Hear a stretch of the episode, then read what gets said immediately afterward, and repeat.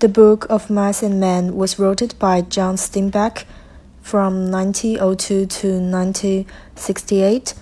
He was an American novelist born in a flour mill family in the town of Salinas, California. He grew up living in the countryside and ranches and is very familiar with the rural conditions and customs. From 1920 to 1926, he took courses in English literature and marine biology at Stanford University, while earning a living by doing various manual jobs. His early work received little attention, but in 1935, Tortilla Flat was published to immediate acclaim. He paints a humorous portrait of a group of laid-back, down-home Hispanics in Monterey area.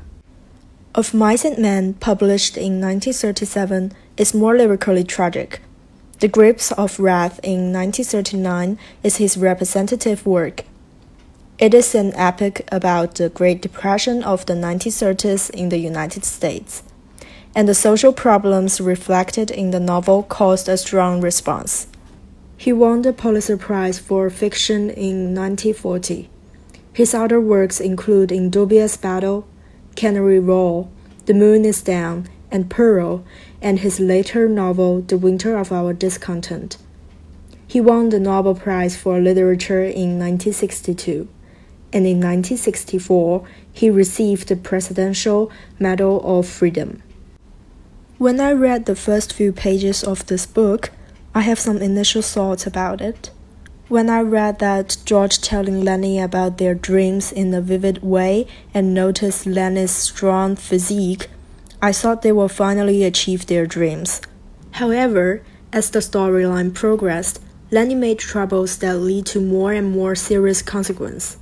Eventually, the situation escalated. Lennie accidentally killed Curley's wife. In the end, George shot Lennie, which completely broke my original thought of how the novel would end. Now I want to share some fun elements in this novel. First, let me introduce some major characters in this book. Lennie is the person who has gigantic strength, and in this book, George describes Lennie as strong as a bull. Lennie is simple minded, and he always talks and acts like a child.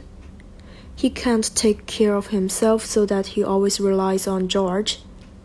And one significant aspect of Lennie is that he likes to touch soft things.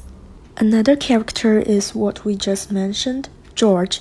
George is a clever but lonely man. He has no family, no land, and few friends. Lennie, for example, is his only friend. This novel is quite dramatic. There are many conflicts in this book. One of these is in the middle of the book. There's a conflict between the rancher's son, Curley, and Lennie. One night, while Curley was looking for his wife, he could not find her, so when he saw Lennie was smiling, he thought Lennie was laughing at him. So he beat Lennie. At first, Lennie didn't fight back. Only when George allowed him to fight back, he beat Curley, resulted in Curley's broken wrist. The most interesting part of this novel is its title, the title of this book is related to another piece of literature. It is taken from the poem To a Mouse of English poet Robert Burns.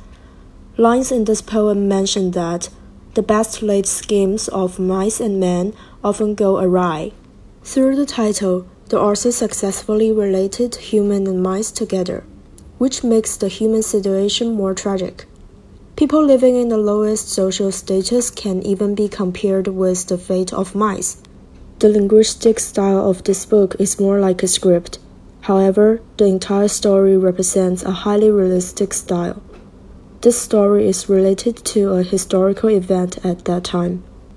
In the 1930s, many Western countries had entered the modern industrial society resulting in a sense of alienation and estrangement between individuals and society.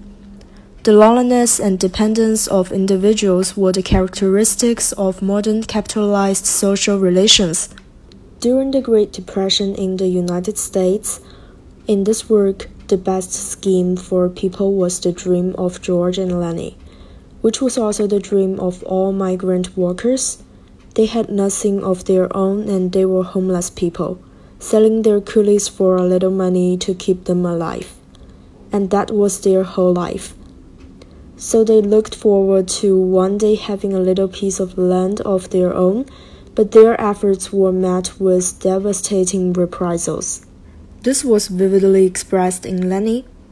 Lennie's death made the best design of man completely disappointed. People will face loneliness and no destination. This is the tragic fate of the American migrant workers' portrayal. Under the social and political conditions of the United States at that time, their dream ran counter to the progress of agriculture industrialization and their pastoral dream was doomed to be disillusioned. The best laid schemes of mice and men often go awry. People and mice in the field could not defy the forces of nature or fate, which was the fate in the complex social and historical environment of peasants in the United States in the 1930s. I would strongly recommend this book to you. It is worth reading.